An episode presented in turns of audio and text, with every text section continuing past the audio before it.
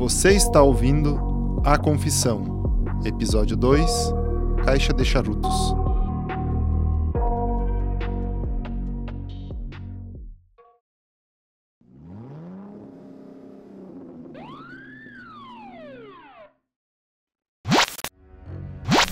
Múltiplos homicídios têm ocorrido na cidade de Curitiba. Trabalho de um assassino que as pessoas estão chamando de perseguidor da noite.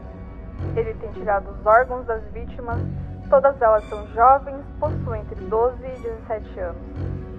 Houve um toque de recolher na cidade de Curitiba, que começou algumas horas. Mas se você for como eu, você ainda está acordado e bem conectado.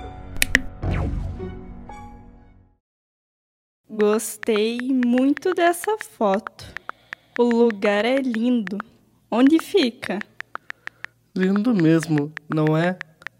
Essa é a Praia do Canto. Fica em Balneário Camboriú, em Santa Catarina.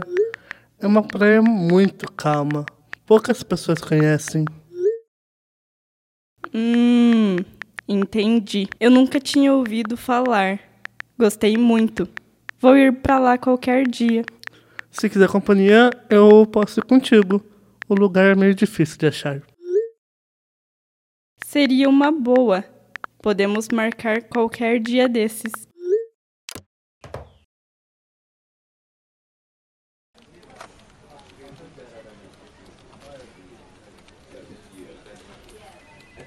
Enfim, essa foi a nossa primeira conversa.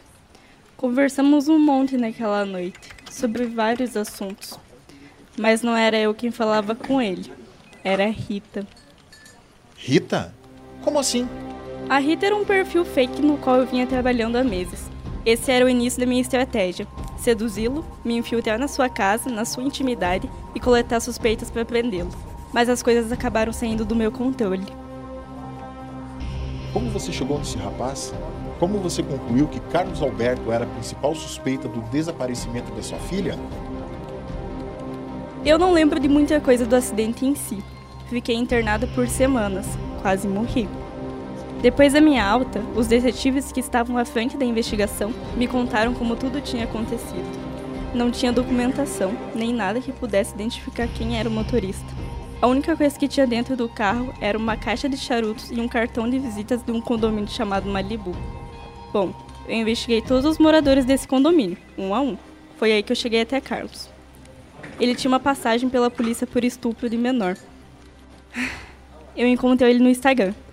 Ele era influenciador digital, milionário, e o perfil era baseado em viagens, marcas de luxo e carros importados.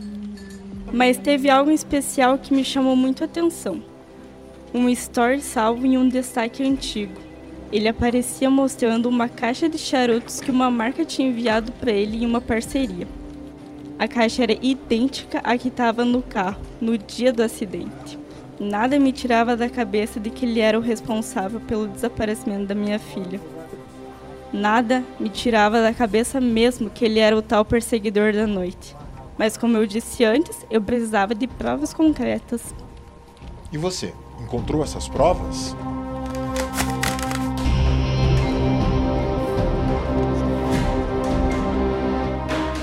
O que é isso?